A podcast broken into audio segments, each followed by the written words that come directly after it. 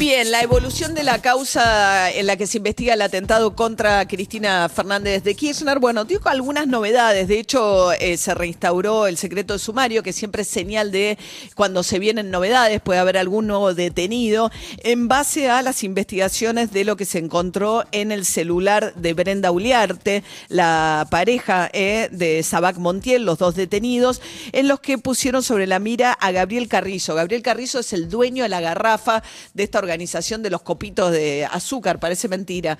Es, es, muy curioso que alguien pretenda esconderse en una manifestación detrás de copos de azúcar, porque es una cosa muy visible, ¿no? Sí, de una manifestación política, porque si fuera el Día del Niño uno lo entiende, pero de una manifestación política donde en general se consume, no sé, otro tipo de No es habitual que haya, eso no le habrá llamado la atención a, digamos, a ese esquema de seguridad de la cámpora que rodea a la vicepresidenta, por no hablar de la custodia profesional de la, de la Policía Federal, ¿no? Pero el hecho que hubiese tanta presencia de copos de azúcar eh, en, lugares donde habitualmente no se consumen, ¿no? Bueno, es que eh, claramente no hay gente que está preparada para eso, no, está, no hay gente que está prestando la atención a eso. Digo, eh, Cristina repetía los movimientos todo el tiempo, digo, salía, firmaba los libros. Digo, para alguien de su exposición lo que tiene que ver con la custodia es no puede ir siempre haciendo lo mismo. Tiene que cambiar las rutinas. Tiene que cambiar las rutinas. Bueno, aparentemente eh, todo lo que se encontró en este celular apunta a ver, por un lado están viendo si también tuvo participación Gabriel Carrizo, que es el dueño de la garrafa con los cuales se hacían los copos de azúcar.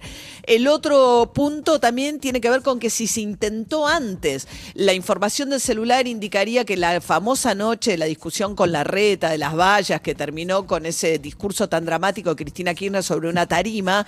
Imagínense, parece que intentaron ahí atacarla y que ahí abortan el plan porque queda muy lejos, porque estaba la cámara S5N. Cuenta Brenda, dice, lo, toqué a Kisilov y lo metieron adentro de un auto. Aparentemente el plan original era atentar contra la vida de la vicepresidenta el 27 de agosto. Finalmente el hecho ocurre el primero de septiembre. A ver, Alberto Fernández ayer también sumó un poco de confusión a todo esto. Fíjese lo que decía el presidente.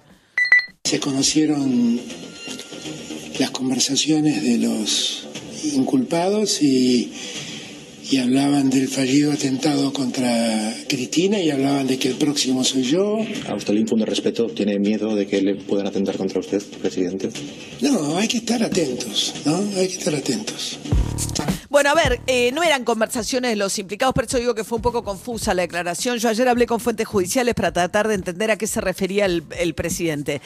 El dueño de la garrafa, Gabriel Carrillo se llama, hay que empezar a incorporar estos nombres, tenía en su estado de WhatsApp diciendo que el próximo era Alberto. Esto es una captura de pantalla del estado de WhatsApp de Carrillo que después aportó incluso una cronista de Telefe a la causa. Pero no había conversaciones. Sí, obviamente es algo para llamar la atención, pero ese es el hecho al que se refería Alberto Fernández. Luego Aníbal Fernández, el ministro de Seguridad, de, hablaba de si Cristina Kirchner le reprochó o no algo en, la, en su custodia. ¿Le reprochó algo, Cristina? Nada, absolutamente nada. Absolutamente nada. Fue una, reunión que yo no sé, no, he tomado la hora, pero debe haber sido algo entre 45 minutos y una hora de charla. Este, y, comentamos cosas que, que, a ella le interesaban y cosas que a mí me interesaba que ella conociera. Este, yo he explicado muchas veces en tu programa Gato que, para mí Néstor y Cristina son mi familia. Este, no, no, jamás me iría de un espacio donde he participado toda la vida porque me siento cómodo, porque formo parte de ese tema. Las oscilaciones de Aníbal Fernández sobre su amor-odio con Cristina Kirchner, eh, cuando empezó todo este, digamos, cuando cambió todo y empezó la unificación del Frente de Todos alrededor de Cristina Kirchner, había habido previamente un creyendo de la pelea con la mm. Cámpora y el principal vocero del gobierno, del albertismo en contra de la Cámpora, era Aníbal Fernández. Bueno, ayer Alberto Fernández también tuiteó una imagen bastante perturbadora de una estatua de Néstor Kirchner en la Ruta 7 con un eh, tiro en la, frente, con un tiro en la frente, otro de los hechos que se está investigando. A ver qué decía mientras tanto Andrés el Cuervo Larroque. Me parece que hay que valorar es, cuál fue el espíritu o la respuesta frente a algo tan aberrante y, de tremenda gravedad como el atentado a Cristina. Después, eh, si, si hubo una decisión o, o, por parte de la oposición se entendió que no, no, no había condiciones para participar o se buscaron segundas interpretaciones, mm, yo creo que eso ya no se excede. Lo importante es que es que el espíritu de la convocatoria estuvo, que para mí no va a ser ni la ni, ni la única ni la última este, convocatoria y, y todos abogamos por entrar en una etapa de racionalidad y salir de, de- de- de las chicanas, ¿no? Estaba hablando de la misa en Luján, convocada desde Guado de Pedro, la, el ministro del Interior había invitado a la oposición, la oposición no acudió y criticó fuertemente a la iglesia por haber sido parte de eso, decía que por qué se mete en política. A la vez celebran cuando la iglesia los reta, ¿no? Cuando van a, a la homilía y Sí. la iglesia levanta el dedo. Depende del tipo de discurso de, que haga algún... eh, Bueno, es que la discusión está planteada de esa manera, cuando la oposición dice, bueno, la iglesia no es el lugar, pero después cuando la homilía los reta, los festejan, ¿qué es lo que dice siempre la oposición? El Congreso es el lugar para debatir, pero no van. Entonces, cuando no van, eh, le dicen, no, porque ustedes van a tener discursos que nos van a apuntar Tampoco- a nosotros. mí no me parece, la verdad, en un estado laico que el No, ámbito yo de debate que- no, no. se entiende nada. No. Una, una invitación al diálogo en el contexto de una misa en Luján es rarísima. Ya, la, ya la- Eh, el Tedeum ya me parece como suficiente. es la del Y con 25 de mayo, sí, cuando va el alcanza. presidente, ¿no? A ver qué decía ayer Patricia Bullrich, la titular del PRO. llaman a una plaza para ellos. Ayer hacen una misa para ellos, hacen actos para ellos, acusan en esos lugares. Que me, que me llame Guado de Pedro, todo esto mismo que les estoy diciendo a ustedes en la radio, se lo voy a decir en la cara si me llama. Le voy a decir, primero pidan perdón, primero eh, desarmen el camino eh, del falso discurso que han hecho poniéndonos a nosotros como odiadores cuando nosotros somos eh, claramente republicanos. Les dimos la gobernabilidad que ellos no fueron capaces de, de, de reunir por ellos mismos. Bien, eso decía Patricia Burrich, que sigue defendiendo su posición de no condenar el atentado, porque dice que fue utilizado políticamente por el gobierno. Mientras tanto, continúa el juicio de vialidad, en el cual Cristina Fernández de Kirchner tiene un pedido por parte de la Fiscalía de 12 años de prisión, ¿no? No me acuerdo nunca si son 12, 16, 12 años de prisión, creo, eh, y 10 12. años, 12, está bien, 12 años de prisión para Julio Devido. Eh, todavía no le tocó hablar a la defensa de Cristina Kirchner, sí ayer expuso Maximiliano Rusconi, que es el abogado de Julio Devido. Señor presidente, ¿cuál es el hecho del cual debe responder Julio Devido?